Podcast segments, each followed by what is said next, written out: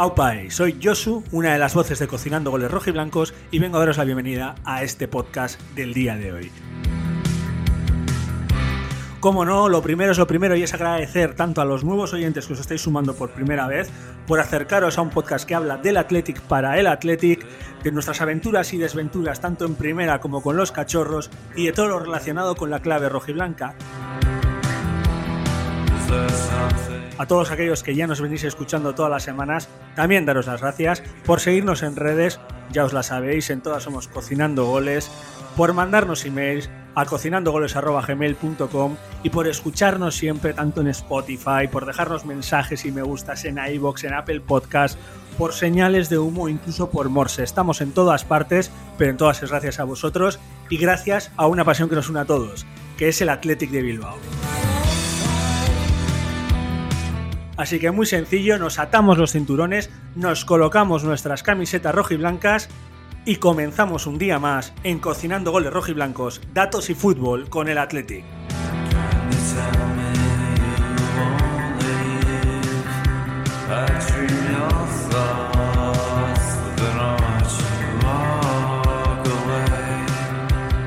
Muy buenas, cocineros y cocineras del Atleti. Pues aquí estamos, una semana más, reunidos para hablar del Atleti. Pensabais que no íbamos a estar, ¿verdad?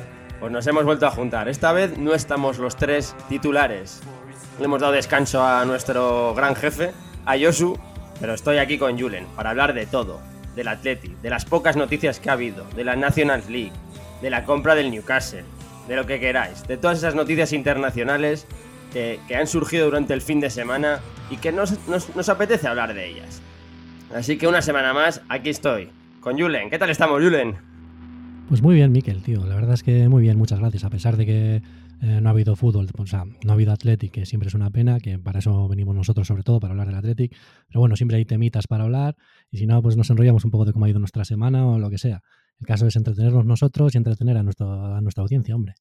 Te voy a decir, Julen, que me han escrito por privado muchos oyentes o aficionados o cocineros del Athletic, como decimos nosotros, y no es por el presidente, eso está claro, es por nuestro programa, que a ver si va a haber programa este fin de semana. Por supuesto que iba a haber, eso que no tengan ninguna duda, ¿no? Hombre, ya después de un año que llevamos pico y pala, pico y pala, sacando programa semana sí, semana también, pues ya casi que me voy a tomar un poco a lo personal, a la ofensa, que nos pregunten eso, por favor. Oye, ¿qué, qué somos aquí?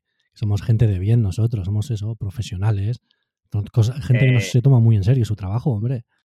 Sí, además nos gusta el deporte. Aunque no juegue el Atleti, vemos fútbol, vemos boxeo, vemos ciclismo, lo que haga falta. ¿Qué has visto tú este fin de semana, Julen? Pues la verdad es que ya sé que tú no eres un muy aficionado, para eso tendría que haber venido Yosu, que ya lo he estado hablando con él. Ha habido un peleón de los pesos pesados, campeonato del mundo, del gran Gypsy King, Tyson Fury, contra Deontay Wilder, eh, Wilder, que ha sido una pelea de esas que eh, hacen, hacen afición, muy entretenida. A mí me ha gustado mucho. Ha ganado Tyson por knockout en el, en el número 11, en el asalto número 11, pero muy entretenida, muy entretenida. Mucho ambiente y eso que no, por temas de COVID y eso supongo, no estaban permitidos, eh, los, o sea, no podían ir aficionados ingleses, que eso se apuntan a todo, como si se tienen que ir a, a Kuala Lumpur a ver, van, si tienen que pagarse lo que sea, ellos van, y eso no puede, pudo haber ingleses, pero aún así un muy buen ambiente, y eso una muy buena pelea, y ha ganado el que para mí es el mejor de los pesos pesados ahora mismo, y eso que yo hasta hace poco decía que todavía Anthony Joshua podía ganarle, pero ya me quedó bastante claro de que creo que no, están a otro nivel. Sí, que, que no, que no me guste el boxeo no quiere decir que no sepa quién es el gitano, que es al que te refieres, me imagino, ¿no? No, sí, sí. Ya sé que sabes quién es. Esa gente trasciende, yo creo, a sus deportes. Son tan famosos, dan tanto de qué hablar que todo el mundo les conoce. Pero sí, en este caso le ha dado un, un- un buen correctivo. Pues era la tercera pelea. La primera fue nulo, pero para mí la ganaba Tyson, la verdad. Y las otras dos las ha ganado Tyson Fury por, por knockout. Así que ya creo que todo el mundo puede decir que es el mejor del mundo en estos momentos. Bueno, es un tío polémico, ¿no? Por lo que tengo entendido. ¿A qué jugador del Atleti te podría recordar así, vagamente, eh? que sé que es muy difícil hacer esta comparativa? No, pues sí, sí, sí que es muy complicado, pero igual un del horno, ¿sabes? Hay. Bueno, no es mal ejemplo, no es mal ejemplo. Un del horno, un yeste, vale, ya. Por esto que voy a decir, no quiero que eh, poner que Del Horno también lo sea tanto, porque este ha tenido problemas ya de, de drogas y eso ha dicho que, mm, que estaba, pues eso, tuvo su periodo de drogarse, ha estado en unos momentos muy malos de incluso pensar en temas de suicidio y todo eso, depresiones, pero bueno, me alegra que haya superado ya todo eso y según volvió, volvió con más fuerza que nunca y ahí sigue invicto. ¿Y de fútbol? ¿Has visto algo de la National League, este España-Italia, que debió ser un partidazo? Eh, sí, la verdad es, que no me lo pude perder ese partido. Eh, a mí eh, Italia es una selección que en general me gusta mucho, pero esta última Italia me encanta. Y no me podía perder ese partido. La verdad es que para mí muy entretenido. Me parece que España fue superior, teniendo en cuenta... La expulsión, ¿no? no, pero me refiero a que Italia, el partido fue allí, y Italia creo llevaba 35 o 36 partidos, era récord de la historia de selecciones sin perder. Una pasada. Y pues eso, ha sido allí y les has ganado y fue una buena victoria.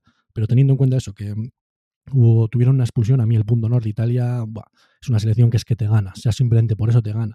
Como no paraban de correr, se encerraban, pero luego presionaban como locos, salían al contragolpe, consiguieron ese, ese gol que durante un, por un momento pues puedes pensar, coño, igual tienen la remontada ahí, pero bueno, no pudo ser.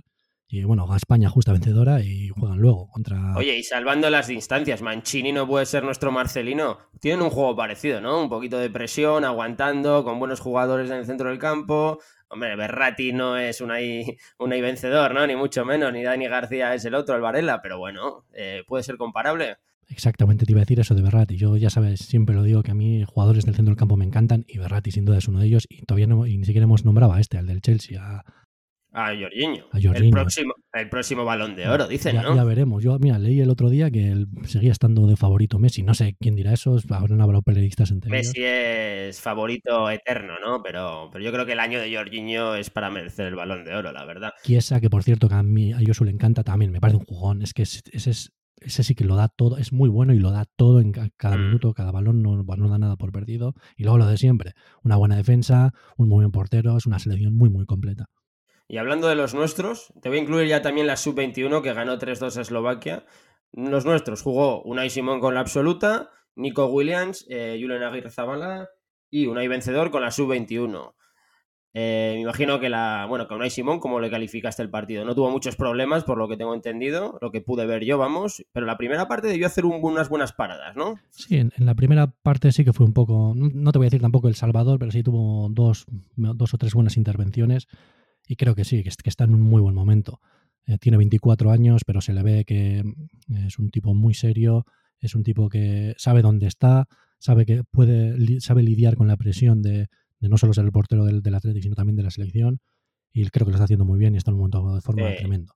Yo creo que este año, este año lo que ha ganado ha sido en confianza total. Y la confianza que le ha dado Luis Enrique se le ve un pozo de, de, capitán, un, de, gran jugador, ¿no? De jugador ya internacional, con un pozo ya en grandes competiciones. Hoy se va a jugar un título, hoy domingo, ¿no? El título National League. Será más menos importante, pero es un título que se está jugando Unai Simón. Sí, eso es un título y bueno, pues otra experiencia al máximo nivel para él. Y sí, ya comentamos, yo creo que, supongo que cuando íbamos a empezar la nueva temporada, que Simón, por el hecho de haber jugado la, eh, la Eurocopa, todo lo que vivió en la Eurocopa en los buenos y los malos momentos, que eso ya en ese mes y medio, dos meses, ya se había convertido en un mucho mejor jugador del que ya era. ¿Y los cachorros? Que son el pilar de, la fuente de la sub-21, tres titulares, ¿eh? Tres titulares. O sea, de cada 11, tres eran nuestros. Uno en cada línea, hay que decir. El portero, nos falta la defensa, pero bueno, el portero, centro del campo y delantera son nuestros. Que Vivian yo creo que por edad todavía puede ir, porque tiene 22 años, pero yo creo que es, todavía podría ir. Podría, pero yo le veo en la... En la, absoluta. En la absoluta, exacto. De hecho, hoy lo comentaba con un amigo, me decía, un, bueno, eh, me decía a ver cuándo, qué, qué, tal estaba Geray y tal, uno que no sigue mucho el Atlético. Dijo, olvídate de Geray, el siguiente es Vivian el que va a ir a la selección, no tengas ninguna duda. Sí, ahora mismo es el, rival a batir tanto para Núñez como para, como para Geray. O ha venido en un estado de forma de decir, mira, chavales, yo he venido aquí para, para quedarme. Hay una anécdota que escuché hace muchos años de, del Olympique de Lyon, que cuando Benzema subió al primer equipo, al parecer, pues no, no sé si debe de ser algo que lo, lo, deben de hacer siempre, pues igual cogen a los nuevos chavales, supongo, no, no, no me imagino que sean fichajes ya contrastados, sino chavales del filial, pues como que les ponen en el vestuario, igual les suben en alguna silla o algo y que digan algo. Y yo escuché que mm. Benzema debió decir, yo he venido aquí para ser el mejor. O sea, o para quedarme ser el titular o para ser el mejor. Pues yo creo que Vivian, no creo que lo haya dicho así, pero ese ha, venido para eso. Sí, mira, a, raíz de eso, el otro día le escuché una entrevista a Azpilicueta. Un posible fichaje el Atleti, ¿no, Julen? Así, rumorologías. Sí, sí, sí. No voy a decir ni la web donde, donde han dicho esa barbaridad. Ya podría ser, ya podría ser. Eh, que por cierto está nominado al Balón de Oro, está entre los 30, pero bueno, le escuchaba a Pilicueta con esto de que ha debutado Gaby, el chaval este de 17 años, que los jugadores de antes y los de ahora, que, en el recibimiento que, tienen no es el mismo, que antes los, los, veteranos pues como que les puteaban, tal, ahora que les, bueno, que les reciben con los brazos, que, bueno, ha cambiado el fútbol, ¿no? Habrá que decir. Sí, ahora habrá alguna novatadilla tonta, pero sí, antes yo creo chorradillas. sí, sí, antes seguro, estoy seguro de que puede haber vestuarios muy complicados, la verdad. Pues sí. Pues nada, entrándonos un poco, Julen, semana de selecciones, semana de parones, como comentamos la semana pasada, el Atlético no va a jugar en veintitantos días y se rumoreaba que iba a haber algún amistoso de por medio. De momento, mucho rumorología, pero poco efectividad, ¿no? Sí, poco movimiento. No sé, parece ser que eh, no paran de darnos carnaza para criticar al Corta. La verdad que sí. Esperemos, suponemos que se está moviendo y estará buscando algo. Decían de, intentar buscar un, rival de enjundia, pero bueno, no será tan fácil porque al final somos nosotros los que no jugamos. El resto de ligas, ya a partir de la semana que viene van a jugar todos los equipos. Entonces, no, será fácil, pero algo espero que consiga. Yo creo que es importante mantener el nivel competitivo eh, al, máximo y no estar tres semanas sin, sin estar jugando un partido. deberían hacer un amistoso contra el Madrid, ¿no? Pues contra el Madrid sin los internacionales sudamericanos que jueguen a ver qué pasa, ¿no? es verdad. Y, que sea allí. Vamos, jugamos un amistoso con ellos y nos llevamos a Julen John Guerrero para, la cantera. Firmamos. Por cierto, buen, jugador, ¿eh? por lo que se rumorea también. sí. Eh, mira, salió bueno, esta semana, no sé si en marca, una noticia de los 50 eh, jugadores del 2004, del 2005, no, del 2004, ¿no? Julian Jones del 2004, sí, porque estaba también Gaby, del 2004 a seguir, uno de ellos era Julian John Guerrero. Y ya que es el único jugador de esa lista que es fichable por el Athletic, pues hombre, estaría bien hacer un esfuerzo igual, ¿no? Hombre, siempre hemos dicho que la, captación del Atleti tiene que ser la primera premisa, ¿no? Que en los últimos años, la verdad, que yo no sé qué jugadores se están trayendo, pero no muchos, ¿no? Sí que es verdad que la Real Sociedad nos los empieza a robar, el Eibar ha hecho un buen trabajo, los Asuna ya no vende como vendía antes. Bueno, se están igualando las cosas y eso es perjudicial para el Atleti, eso es verdad. Sí, o sea, me suscribo a eso que has dicho. Pero bueno, igual este caso de Julian John es más especial o más complicado porque ya que su padre también está trabajando en la federación y está viviendo en Madrid, pues no creo que sea fácil que le vaya a decir, pues sí, vete allí porque eh, su familia se va a quedar en Madrid. Pero yo a mí más que me duela eso, me duele mucho, por ejemplo, el caso de Miquel Merino, que no esté en, el Athletic, el que tomó esas decisiones de pues no apostar por él o decir que, por ejemplo, Vesga era el jugador que estaba por delante de él. Visto ahora, pues duele, duele un poco, duele un poco. Mira, hablando de Miquel Merino, Miquel Merino se me ha venido ahora al hilo, es por hilarlo un poco. Miquel Merino jugó en el Newcastle, una noticia de esta semana, el Newcastle, comprado por los equipos, o sea, perdón, por, Arabia Saudita, ¿no? Por un fondo de inversión de Arabia Saudita, se acaba de convertir en el club más rico del mundo. Y ligándolo con el Atlético, cosa que me extrañó, ¿no? Vi a todos los aficionados celebrando esta compra, porque llevan 14 años con el mismo presidente, creo que tienen 3 puntos en esta Premier League, a punto de descender. ¿Tú crees que la afición del Atleti te hago esta pregunta porque sé tu respuesta, pero te la voy a hacer. ¿Tú crees que la afición del Atleti celebraría una compra de, bueno, una inversión de capital en el Atleti para traer mejores jugadores cuando, esté en una posición negativa o seguimos con nuestra filosofía a tope, aunque bajemos a, primer, a segunda, segunda B o a tercera, lo que haga falta? A ver, ya sabes que mi respuesta sería un gran no y Creo que en general en, los, en el fútbol español eso de momento no ha entrado demasiado, pero vamos, en, el Athletic, en la afición, dentro del... O sea, eso, dentro de los propios aficionados no, no caería como una buena noticia, no creo que se alegrasen. Pero en el tema del Newcastle yo he estado leyendo que, por ejemplo, bueno, allí pues ya está, eso es como más normal, creo que solo ahora mismo de los 20 clubes de la Premier League, creo que solo hay 5 o 4 eh, dueños ingleses, el resto son pues, americanos, eh, saudíes, de por ahí. O sea, hoy en día, como el fútbol mueve tanto dinero, pues supongo que pequeños empresarios o, los que antes se acostumbraban a tener los equipos, pues ya no, no, son capaces de gestionarlo y por eso entran, y como el mundo está tan globalizado, pues entran este tipo de gente. Pero también el aficionado estaba muy quemado al parecer con su con su presidente, bueno, con su dueño, que era el propietario de Sports Direct, por varias decisiones que ha tomado, por no invertir en el equipo. Benítez, el tiempo que pasó ahí, creo que ya se marchó echando pestes de, lo que hacían con él, o sea, con su equipo, porque él pedía, oye, invierte en mi equipo, pero en los últimos años creo que en el más menos de venta-compra tenían, eh, estaban en positivo, es decir, habían vendido más de lo que habían gastado en, fichajes, así que pues yo eh, de cierto modo les entiendo. Sí, pero me da un poco pena al final, ¿no? Que los, con lo puristas que son los equipos ingleses o la Premier League, que entren todos estos fondos de inversiones con dinero a esas puertas y que las aficiones eh, lo celebran. Hombre, yo recuerdo aquellos enfrentamientos contra el Newcastle en UEFA, ¿no? Con el Athletic, con esos goles de, de Andri Nua y de, y de, y de Cuco Ciganda. Y de Suances, ¿no? ¿No metió Concha el Suances?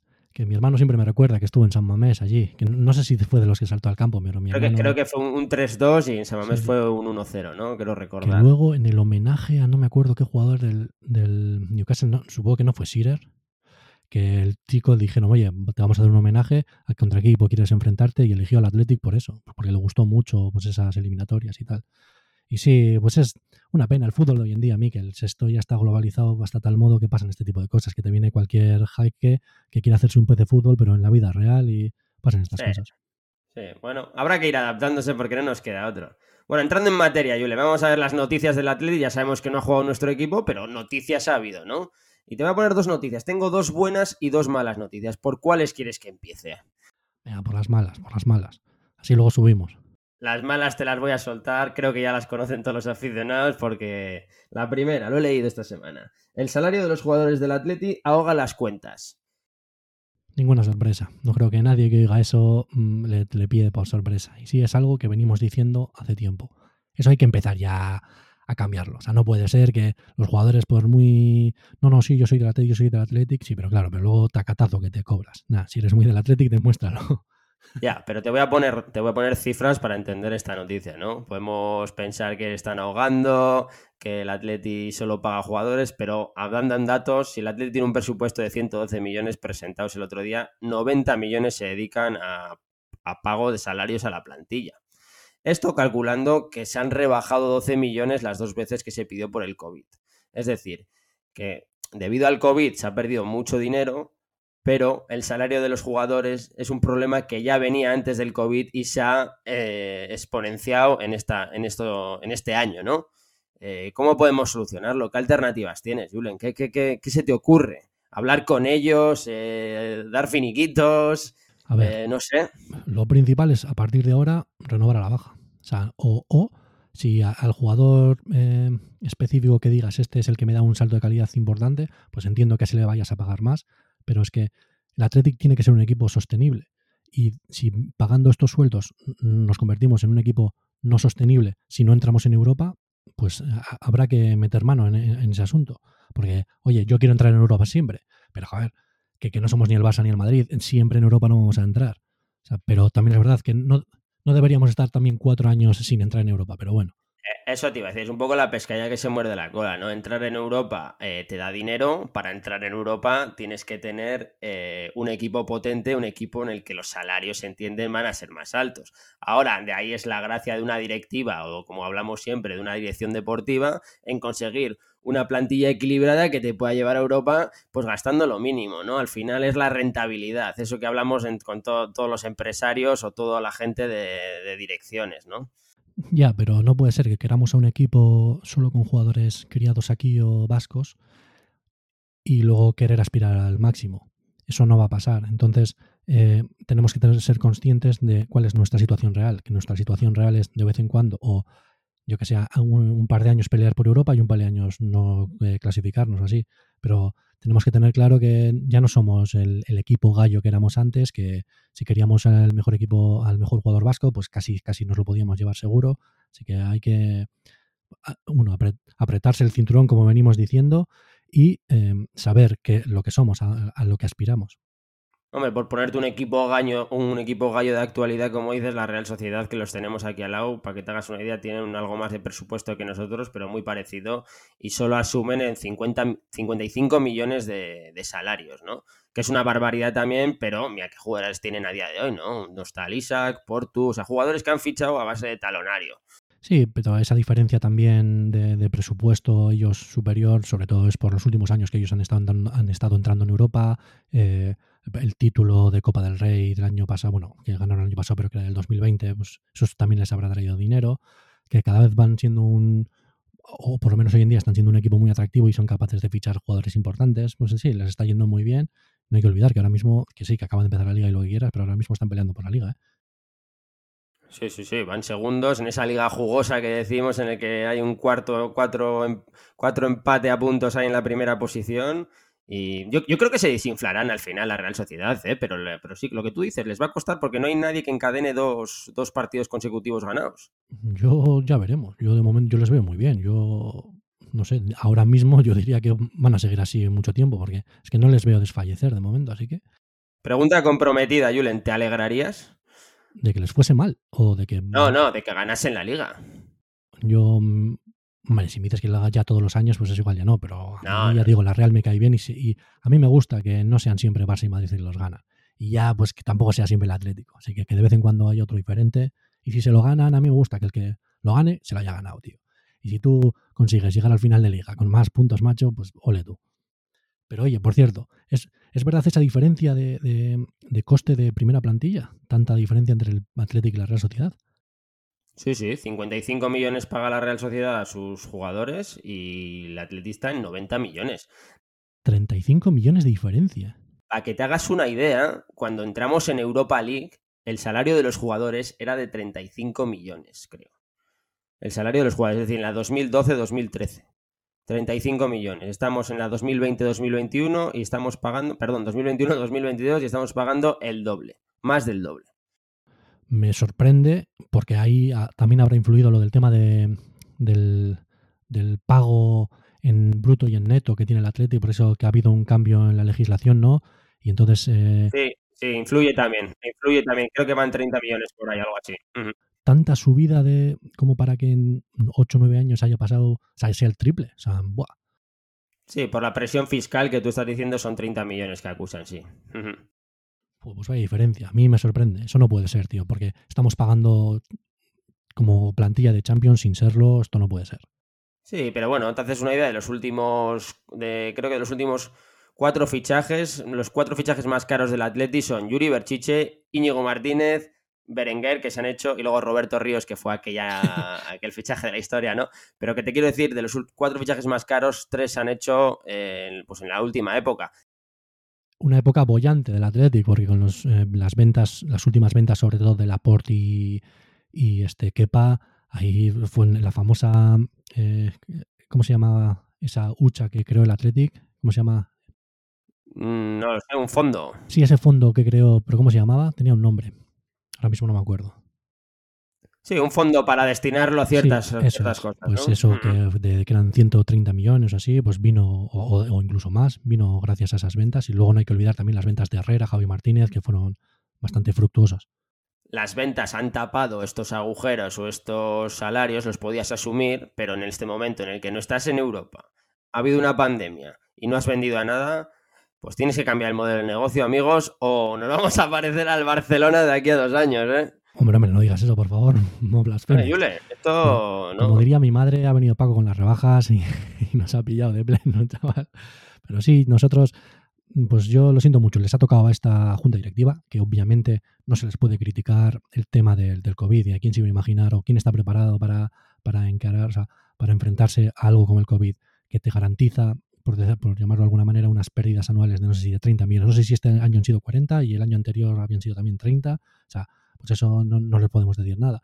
Pero tienen que trabajar en otras maneras para eso, sacar dinero atípicos, ya sean publicidades o yo qué sé, que se busquen la vida. Ellos son los, los responsables, pues ellos se lo tienen que comer. Pues te voy a decir lo que quiere hacer la Junta Directiva y ya con la segunda noticia de la semana. No me asustes, ¿eh? no me asustes. La Junta Directiva propone una cuota COVID para el año que viene, ¿no? Que todos los socios tengan una derrama de 120 euros, donde te incluyo a ti, me incluyo a mí, incluyo a 50.000 personas, 120 euros pagar a escote para solucionar los problemas económicos del Atleti. ¿Te parece correcto esta, esta decisión del cocinero? Pues mira, me parece que esos eran 120 fijos para todos los, los 44.000 socios. ¿Había alguna variación? La noticia dice 120 fijos. Claro, no es lo mismo el que paga 300 euros que el que paga 700, ¿no? Digo yo. Pero bueno, supongo que será una media y de momento son 120 por eh, 45.000 socios, ¿no? Yo me voy a poner en mi caso, que, es igual que tú. Nosotros pagamos 500 eh, bueno, 507 euros me parece que es exactamente la cuota de su ocio. Entonces, 120 eh, euros es un, eh, o sea, no llega a un 25%. Sí, un, 20, un 25% pon. Pues tú, si tú ten en cuenta que los, si la plantilla, que son los que realmente eh, se llevan el dinero de este equipo, se han rebajado que un 12%, más o menos, un 10%. Un 10 dicen, sí. Habría que. Nunca ha trascendido el, el, la claridad de esa noticia, pero sí, calculan que un 10 o así. Que también es verdad que ellos no, no estarían obligados ¿eh? a hacerlo. Ellos tienen un firma un contrato y tú encima teniendo esa hucha que tenemos les tendrías que pagar.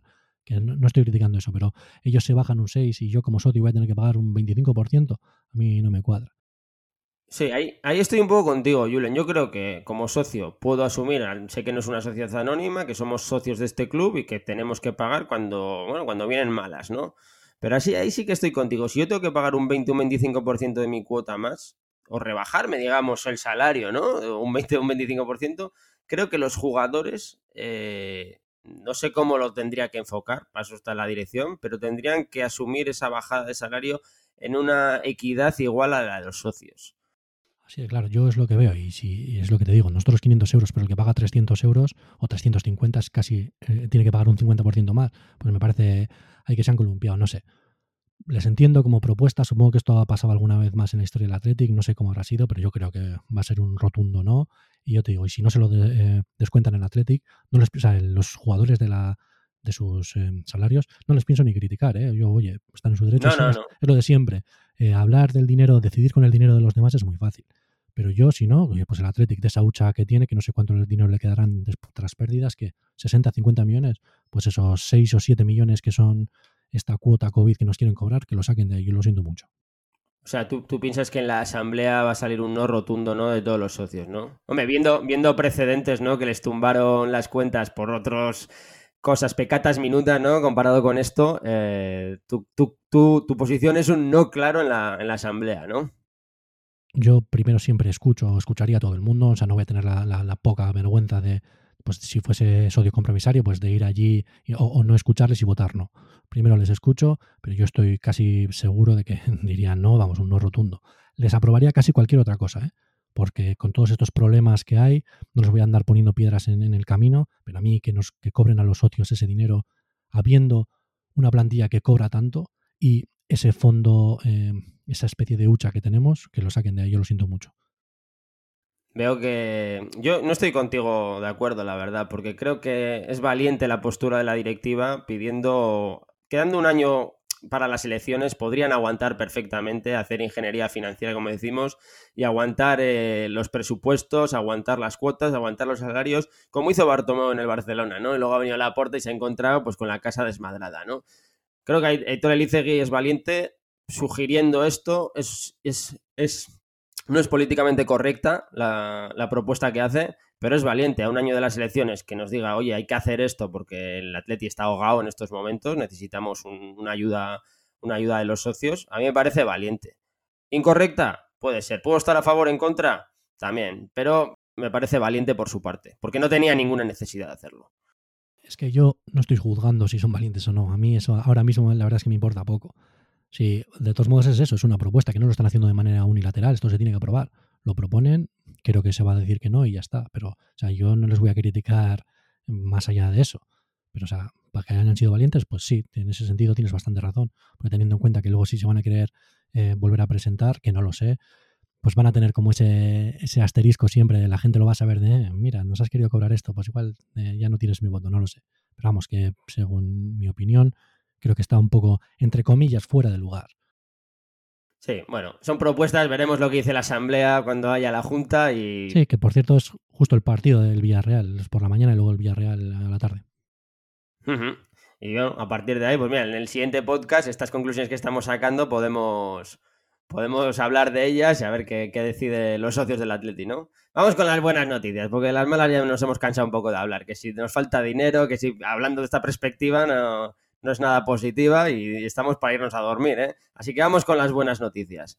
La primera, el Athletic tiene la mejor defensa de Europa. ¿Qué te parece, Julen? Te voy a dar datos antes de que empieces a opinar. Cuatro goles en contra. De las grandes ligas, solo el Nápoles, el Chelsea y el Manchester City eh, tienen menos goles recibidos que el Atleti, con tres goles. En España, Sevilla y Villarreal, con tres. O sea, estamos hablando que el Atleti está en el top 5 de las mejores defensas de Europa, posiblemente con los dos mejores centrales. Eh, bueno, noticias muy, muy positivas, ¿no? Que ya sabíamos por otro lado. A ver, casi me sorprende que solo seamos el quinto. Teniendo en cuenta que somos el mejor club del mundo, pues me sorprende que en defensa solo seamos el quinto mejor. Pero bueno, lo dejamos pasar, no está mal. De momento le, damos un aprobadillo al bueno de Íñigo y a, Vivian, ¿eh? Un aprobadillo. eh, sin olvidar a Legua y a Valenciaga, ¿no? no hay que olvidarlos. Sí, sí, por supuesto. A los veteranos. No, me olvido de ellos, no me olvido de ellos, que estoy súper contento con ellos. Valenciaga, bueno, tú también ya me conoces, que tú eres el que está siempre a mi lado en San Mamés. Al número uno. Con Valenciaga le, llevamos en el corazón siempre apoyándole. Que por cierto, vi el otro día de nuevo el gol, el único gol que ha metido Valenciaga contra el Sevilla, ¿no? contra el Sevilla. Qué golazo. No, no, te imaginas qué gritos pegué, Miquel. Es que no te lo puedes llegar a imaginar. Me lo imagino, pero si voy a todos los partidos del Atlético y justo a ese, justo a ese no pude ir. acuérdate. Por eso sí, la verdad es que tenemos una muy buena defensa y no solo los centrales y laterales, tanto Unai Simón como el resto del equipo. Creo que la labor em, defensiva o, cómo se dejan eh, la piel en el campo o qué bien tienen em, asumido la táctica de Marcelino que estamos muy bien nos merecemos estar en esa posición. Lo que quiero decir es que ya no son sensaciones nuestras, ¿no? De gente de aficionado del Atleti, es que ya se empieza a nombrar en Europa que estos dos jugadores están siendo la clave del Atleti este año, ¿no? Peligroso, porque al final se van a, se van a fijar los ojeadores en, Íñigo Martínez, evidentemente ya, ya lo tenían en, la, en, las listas de posibles fichajes, pero que se fijesen en Vivian, pues empieza a molestar un poquito, ¿no? Bueno, es lo que hay. En el fútbol de hoy en día, y sobre todo en ligas como la inglesa, que tienen casi todos los equipos, tienen tanto dinero como para fichar a, media plantilla del Athletic, pues es normal. Pero eso significa que estás haciendo bien las cosas. Es como lo dirá a la selección. O sea, si, si tus jugadores van a la selección, es que algo estás haciendo. O sea, es importante. Y eso, ah, pues habrá gente que le guste más o menos, pero es muy importante que además para los propios jugadores, pues que se sientan más importantes, que les dé confianza. Y eso luego se vea reflejado en el verde. Que lo hagan mejor, cada vez mejor. Yo estoy contentísimo, la verdad. Sí, pues por otro lado, Julen, te voy a dar una mala noticia. El otro día no te comiste el bocadillo en San Mamés, ¿no? No, no, no. Pues te voy a decir que lo acaban de prohibir. Tuviste la oportunidad y la desperdiciaste. Por el contrario, vamos a entrar al 100% del público ya. Lo acaba de decir el gobierno vasco, así que ya afición total, ya animación total. ¿Qué te parece? Nada, nada. Yo yo tenía tantas ganas de volver a San Mamés que ya simplemente con el 60% ya estaba, yo ya estaba dentro, o sea, yo ya iba a ir siempre, pero ha sido ir esta vez y han dicho que se puede ir el 100%, así que ya lo del bocadillo a mí me da igual, me lo como antes, me lo como antes de entrar, así delante de los, de los que están en la puerta, que me lo como aquí, luego a disfrutar del partido. Pero no sé si igual, luego te ponen, te dicen, no, no, igual puedes salirte de la grada a comer el bocadillo, vete tú a saber, no lo sé. Pero vamos, que a mí ya me da igual. Yo fútbol, yo quiero Athletic. Sí, pero una de las medidas que no llego a entender es te dejo beber agua, pero no te dejo beber cerveza sin alcohol, Coca-Cola o esto, no, no llego a entender esa, ¿no? No, y es estúpido, ¿qué pasa? Por comer, si voy a estar comiendo en mi sitio sentado, o sea, no, no le voy a estar tirando las migas a la cara a la gente, o sea, voy a estar en mi butaca como siempre comiendo. O sea, ¿qué pasa? Puede estar pasando todo el mundo, puede estar hablando todo el mundo, pero en el momento del bocadillo, ¿qué? El COVID se multiplica por 100, ¿sí? Cuando estás comiendo, cuando hay tortilla de por medio, ¿qué? ¿Qué es esto? Decisiones que nadie entiende, que nadie entenderá jamás, pero te las comes, tío, te las ponen, te las comes y ya está.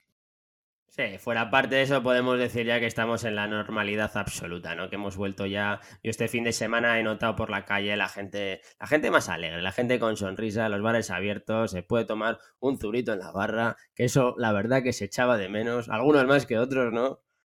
Sí, sí, vas al bar y ya, que sí, que cuando entras tienes que tener puesta la mascarilla, pues mira, como esta, aquí, ya está dame lo que quiero. No, y te sientas ahí, haces lo que quieres, ya sí, ya normalidad 100%. Aunque ya se veía durante las últimas semanas que lo único que, afectaba era casi al fútbol y al cine, macho. Las dos únicas cosas que a mí me gustan. Sí, ¿no? bueno, hablando del Atleti, Julen, eh, ya que estamos en una semana en la que no hay, no hay noticias, vamos a hacer un resumen, ¿no? Si te parece, de lo que ha sido hasta ahora. Estamos en la octava jornada, ¿no? Creo. Eh, bueno, he estado sumando los puntos de nuestros marmitacos y me sale Marmitaco o Vivian, ¿no? En lo que va de, temporada. Pero si te parece, me vas a decir tres marmitacos, uno por línea. Te va a ser difícil la defensa, te va a ser difícil el centro del campo y te va a ser difícil la delantera. A ver qué me dices, a ver qué se te ocurren. Por cierto, animo a los oyentes a que nos pongan en, todas las redes sociales, eh, pues eso, sus marmitacos por línea. Y luego te voy a decir otra cosa, una declaración que escucho por ahí que no... A ver qué opinión tienes. Vale, a ver, eh, está claro que dices tres líneas porque la del portero la obviamos, eh, a pesar de que Julen jugó los primeros partidos, pero vamos, eh, nada, Pero sí, en la defensa, por mucho que yo casi idolatro al bueno de Íñigo Martínez. El, voy a poner a Vivian, porque esa manera de, irrumpir en primera división, siendo un jugador, o sea, impecable. No ha hecho todavía ninguna cagada. Que eso es, no suele ser habitual en gente joven hay que debuten a este máximo nivel.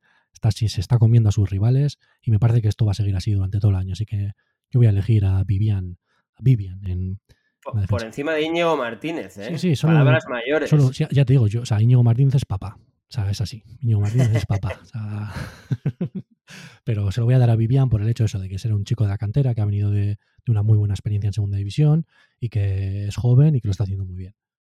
Bien, bien. No sé si Josu tendría la misma opinión que tú. Estará escuchándonos, pero me da a mí que él se pueda posicionar con Íñigo Martínez sí o sí. Pero bueno. Que no se lo tome mal Íñigo Martínez, ¿eh? que aquí, aquí le bancamos. En Cocinando Goles a Íñigo Martínez Joder. se le apoya. Te amamos, Íñigo. Sí, sí, habrá que, habrá que hacer un marmitaco un día en Lezama e invitarles, ¿no? Porque les veo un poco... Hecho, bueno, pero... Para darles un poquito de mojo, ¿no? Pero si lo hago yo, igual no se lo comen. no domino, tío, no, no domino el marmitaco todavía, Miguel. No sé qué me pasa, es una tontería, pero no lo domino. La clave del marmitaco es, es un buen atún. Es, es, un buen atún, ya está, nada más. Venga, línea, línea centro-campo. Pues esta, entre comillas, va a estar difícil, pero centro del campo, pero vamos a hablar en una de las bandas y va a ser... Yo se lo voy a dar a Berenguer porque me cae muy bien, porque yo le puse al inicio de temporada como iba a ser el mejor jugador del Athletic y aunque este año todavía pues no han metido gol, por cierto, mira, me he dado cuenta que no ha metido gol no, solo ha metido Williams y los defensas, tampoco es muy difícil. Sí, sí, por eso, bueno, y Raúl. Eh, y Raúl, el se, otro lo, día, se lo voy a dar todavía, voy a confiar en Berenguer. Es verdad que no está destacando tanto, pero es que a mí en todos los partidos que le veo me encanta su manera de trabajar, me encanta lo ratilla que es. O sea, que puede aparecerle al defensa por cualquier lado, le puede robar la cartera, pelea cada balón, intenta regates. Me gusta, se lo voy a dar. Sí, yo, yo estoy contigo. Yo creo que está por encima de Muniain. Creo que la temporada Muniain acabará por encima suyo, pero a día de hoy eh, Berenguer está por encima de Muniain. Y entre los dos mediocentros, ¿con quién te quedas? Con... Ya sé que son diferentes, pero vencedor o Dani García. D dime uno sin, sin analizarlo mucho. Buah, esa sí que es complicado, sí, porque ellos son los que más minutos han jugado. Son, son diferentes. Los son dos diferentes, titulares pero... es que te daría un empate técnico. ¿eh? No, no, creo que no me podría decantar por ninguno. Sí, pues te voy a dar una declaración que he escuchado de Dani García que igual te hace posicionarte a favor de vencedor. vencedor ¿no? Ya, ya. sí. Eh, Dani García dice que en el Atleti existe siempre un pesimismo generalizado. ¿Qué opinas de eso? Porque yo soy totalmente contrario a esta opinión. Nada, nada, eso no, eso no es verdad. Pasa que las redes sociales son muy perras y pues la gente también en el campo está muy quemada y a la, y a la mínima pues ya hay murmullos y murmuros y eso. Igual es un out of contest, ¿no? De Dani García. Ah, sí, total. Yo creo que igual. A ver, a mí no me importa que los jugadores hablen, ¿eh? No. Si dices tonterías, no, no quiero decir que esto sea una tontería. Pero hay veces, sandeces que se pueden llegar a decir, y, oye, tío, me, mejor haberte comprado unos caramelos y te quedabas en casa comiéndotelos y no dices esa estupidez. Pero esto que dice Dani García, pues no estoy de acuerdo. Pero el tema es eso. Le llegarán un montón de críticas por redes sociales y tendrá que, quiere, quiere salirse de algún lado, pues resarcirse o criticar un poco al aficionado. Pero yo creo que en general la afición del Atlético trata muy bien a sus futbolistas. Sí, y ahí estoy contigo. Oye, y si no quieres escuchar críticas en las redes sociales, hazte un Unai, un Unai Simón y no tengas redes sociales. Exacto. Que al chaval le va bien sin redes sociales, la verdad. Fácil y sencillo, Dani. Por eso, qué importante es escuchar cocinando goles, porque aprendes cosas, tío. Te damos consejos para tu vida. Te decimos que para hacer un buen marmitaco necesitas un buen atún, te decimos que te quites las redes sociales si no aguantas las críticas. Es que esto es un no parar. Sí, sí, la verdad. Pero bueno, siempre hay que decir, mira, yo sí tengo que elegir entre los dos, me quedo con Dani García porque pocas anclas tenemos como ese en el equipo. Aún hay vencedor, lo puedo sustituir por Zárraga, por ejemplo, o por otro jugador, pero creo que Dani García es vital en el 11 de Marcelino. Por lo tanto, yo me quedaría con Dani García. Creo que vencedor no está a la altura todavía para ser eh, un, en, un medio de dos, porque los otros dos eh, son jugadores que juegan por las bandas, con solo dos jugadores mal. Necesitaría igual él ser el ancla y tener dos eh, eh, mediocentros o dos media puntas por delante o algo así. Creo que ahora mismo vencedor no es el jugador que yo esperaba que iba a ser, pero de todos modos ya lo dije al principio de temporada, yo todavía no lo voy a criticar, que juegue sus minutos y ya veremos a final de temporada. Sí, están creciendo, están creciendo. Lo que decimos, si está yendo a la sub-21 es porque mal no Eso lo está es, haciendo. 21 añitos, tío. Así de claro. Venga, línea delantera. ¿Con quién te quedas? Yo, yo, eso, esto lo tengo claro, ¿eh? O sea, teniendo en cuenta que Ollán no sé si ha jugado dos o tres partidos y Raúl pues los otros tres o cuatro, no sé cómo ha ido, eh, yo Williams. Es que yo creo que Williams sinceramente lo está haciendo bien. Le falta gol, está clarísimo. Ahí tiene un agujero negro. O sea, le falta gol, de cara a gol no es bueno. Y a veces duda demasiado en chutar. Pero el trabajo que hace ofreciéndose sprints, desmarques una y otra vez durante todos los partidos, durante los 90 minutos si hace falta, yo estoy con Williams a tope. Me encanta ese jugador y creo que acabará siendo nunca un goleador, como dijo en su día Marcelino, pero yo creo que Williams es nuestro delantero. Sí, no, no, a ver, pues yo estoy de acuerdo contigo, Williams es nuestro delantero, lo que pasa es que me fastidia un poco que no tenga competencia este año. El año pasado tenía más competencia, le estoy echando un poco de menos a, a Villalibre. Villalibre tiene que, tiene que tiene que salir. Sí que está teniendo sus minutos, sus 30 minutos, 20 minutos, pero en los dos últimos partidos ha vuelto a desaparecer. Creo que Libre tiene que hacerle competencia, la competencia sana a Williams este año. Yo esperaba más de Libre también, que sí, que todavía es joven, pero ya ha tenido muchas oportunidades. Yo creo lleva varios años, no te voy a decir en la élite, pero en el fútbol profesional, porque también ha estado en segunda y creo que todavía no, no nos da lo que todo el mundo pensaba que nos iba a dar. El Búfalo tiene que seguir mejorando desde ya, porque si no es que se va a quedar en un, en un jugador que, eh, que, igual hasta acaba saliendo el Atlético, vete a saber, ya todos nos cae muy bien y todos queremos que tiene mucho potencial, pero luego no lo está demostrando. También es verdad que lo ideal sería estar jugando de titular, pero si tienes a Williams grande, lo siento mucho cómo cambian los discursos. ¿eh? El año pasado le estábamos pidiendo ser titular, era indiscutible para muchos de los aficionados y este año se habla muy, muy poquito del Búfalo. Yo creo que todavía hay mucha gente ¿eh? que le quiere de titular, porque hay mucha gente que, no ve a Williams como lo estamos viendo nosotros. Hay mucha gente que dice que Williams no hace nada. Oye, que es lo bonito del fútbol, cada uno ve su, ve su, su, su, partido, ¿no sabes? Pero bueno, son cosas. El tema es que Marcelino decide y Marcelino, para Marcelino el titular indiscutible es Iñaki Williams. Lo que está claro es que también lo he leído en la prensa es que Marcelino ya tiene las ideas claras, así como el año pasado hizo más probaturas, este año tiene su once tipo, digamos que, que puede hacer algún cambio, uno o dos por partido, pero tiene su once tipo muy muy clarito este año. ¿eh? Y eso, eso, es una cosa a tener en cuenta porque es un equipo con empaque ya y que es difícil eh, cogerle desprevenido, ¿no? A mí en general eso no me parece malo, ¿eh? Que tú tengas tus, tus 11 jugadores titulares, siempre, siempre que luego muevas el banquillo. Y ahora teniendo cinco cambios, pues yo creo que les puedes dar descanso casi a casi todos. Eh, pues una semana sí, una semana no, por ejemplo, o algo así. Me refiero que jueguen solo en vez de 90 minutos, que vayan jugando 60, 70 minutos. ¿eh? Y eso, yo creo que tiene claro quiénes son sus 11 titulares. Que bueno, luego está por ver cuando vuelva Yuri, que me imagino que Yuri sí será titular. Pero luego también tiene bastante claro quiénes son sus cinco suplentes. Así que hay otros futbolistas que tienen toda la pinta de que van a jugar muy poco, pero bueno, es fútbol profesional y es lo que hay para eso te pagan también, ¿no sabes? Pues para que si te toca quedar en el banquillo, pues tú tienes un muy buen sueldo para llevar las habichuelas a casa, macho.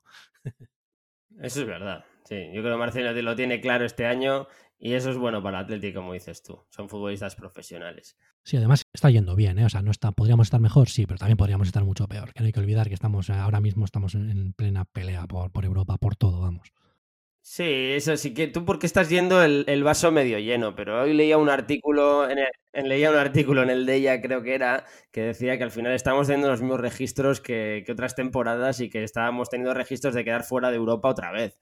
Bueno, pero también, bueno, eso no lo sé, pero también igual la liga ahora es un poco peor y por eso nosotros no destacamos tan por lo bajo. Lo peor del Athletic, eso creo que todo el mundo está conmigo, es el fútbol que eh, de elaboración, que en general no lo tenemos y eso repercute en que creamos menos ocasiones, sobre todo cuando nos dan el balón. Pero bueno, pues ya se irá viendo. Por lo menos tenemos una buena defensa y partimos de eso. Siempre se dice, el mejor ataque es una buena defensa. No, es al revés. Pero bueno, nosotros lo, tomaremos como por ese lado. Pues muy bien, Julen. Oye, ¿has visto el Bilbao Atleti, por cierto, este fin de semana? Pues desgraciadamente otra derrota, macho. Pero bueno, eh, solo vamos siete jornadas. Sí, eh, y eh, estamos en mitad de la tabla, estamos en la posición número 12. Este viernes perdimos contra el Celta B en, en, Lezama, que por cierto al Celta B le habíamos ganado en la primera ronda el año pasado en, el playoff de ascenso. Y nada, pues otra derrota, una pena. no está carburando demasiado el, Bilbao Athletic. Em, creo que en, los filiales suele ser bastante habitual, o por lo menos en lo que yo viendo en el Athletic, eh, cuando hay camadas nuevas, sobre todo pasa en el Vasconia, con los chavales cuando pasan del, tercer, o sea, del juvenil a tercera, pues siempre les costaba un poco coger el ritmo y espero que este sea el caso del Athletic. Aunque no ha cambiado demasiado la plantilla, pero pues que como esta ahora es una segunda, entre comillas, de más nivel, pues espero que sea eso, que le están cogiendo un poco el ritmo a, la, competición y espero que acaben mejorando. A mí una cosa que lo que más me está molestando, que es algo que pasa desde hace mucho tiempo, es que no tenemos una referencia clara de delantero. está Juen Urain, pero se lesiona mucho, a veces no está, cuando, muchas veces juega y no genera apenas. Y claro, luego miro hacia arriba, miro el primer equipo y digo, veo que tengo Williams, pero es lo que decimos, que está Villa Libre, pero como que no tenemos relevo, pues ese es el miedo que me da, que seguimos en la cantera sin delanteros, una referencia clara. Sí, yo soy de la opinión que el Bilbao Atleti está para, para aportar jugadores a la primera plantilla, ni más ni menos. Si tiene que ser en la Ref 1, perfecto. Si tiene que ser en segunda división, pues mejor. Si son un equipo competitivo, lo que tú dices, mejor aún. Pero si no sacamos jugadores que puedan complementar la primera plantilla, sería un error. esa sería la hecatombe, sí. A ver, sí, a mí también, ¿eh? yo está claro, yo quiero el Bilbao Athletic que salgan jugadores que nutran al primer equipo, pero a mí me gusta que si pueden competir en el máximo nivel, que estén en el máximo nivel, en el máximo nivel. A mí me ilusiona cuando pelean por subir a segunda división o cuando suben, la verdad. Pues muy bien, Julen, oye, me ha encantado hablar contigo esta semana, ¿eh? que no ha habido fútbol. Quedamos para la semana siguiente también, ¿no? ¿O qué? Claro, ya sabes, que no fallamos, que esto es nada, ni, ni aunque caiga en, 31 de diciembre. Aquí estaremos siempre. Bueno, no, ya lo digo desde ya, si cae en 31 de diciembre, pues no, ya grabaremos programa antes o después. Nada, hay compromiso en cocinando goles, eh, estamos haciendo cosas muy bonitas y el domingo que viene, por supuesto, saldrá el lunes, como siempre, estaremos aquí para, pues para hablar de lo que, de las noticias de la semana, porque el Atleti no va, va a volver, como sabemos todos, a no jugar y entonces habrá que, leer la prensa deportiva a ver qué, nos cuentan, ¿no? Sí, a ver si. que me parece que decían que Yuri ya en este, en este parón iba a volver ya, no sé si a entrenar al primer equipo al 100% o qué, pues veremos si llega esa noticia y sí, pues lo que vaya surgiendo ya iremos comentando. Ya sabes, nosotros estamos aquí para entretenernos y para entretener. Así que nada, como cada lunes aquí estaremos. ¿Algo más que aportar, Julen? ¿Se nos queda algo en el tintero? Pues no, creo que ya ha salido un programa bastante completito, hemos tocado un poco todos los palos, así que espero que lo disfruten, que nos comenten eh, pues que les ha gustado más, que les ha gustado menos, que supongo que todos les habrá gustado mucho, porque es, así, es el tipo de programa que hacemos, sin fallos. y nada, pues que eso, que un placer como siempre estar aquí contigo hablando, Miquel, y que nada, hasta la semana que viene, por mi parte, ya, ya nos vemos. Pues lo mismo, Julen, encantado de estar contigo y nos vemos la semana que viene. ¡Aupa Atleti! Lo dicho, es un gustazo contar con vosotros para hablar del Athletic y para poder hablar de lo que más nos apasiona. Os esperamos la semana que viene, un día más y otras aventuras y desventuras de nuestro club favorito, de nuestra forma de vida. Para pasar esta semana yo os recomiendo la receta perfecta meterte en esas redes, buscarnos y hablarnos. Nos conocéis, somos en todas cocinando goles. Y como no, también os podéis escribir, os escuchamos y os leemos. El email, también lo conocéis, cocinandogoles.gmail.com. Pero lo más importante y donde siempre nos encontraremos es en San Mamés. Así que chicos, hasta la semana que viene y sigamos animando al Atlético.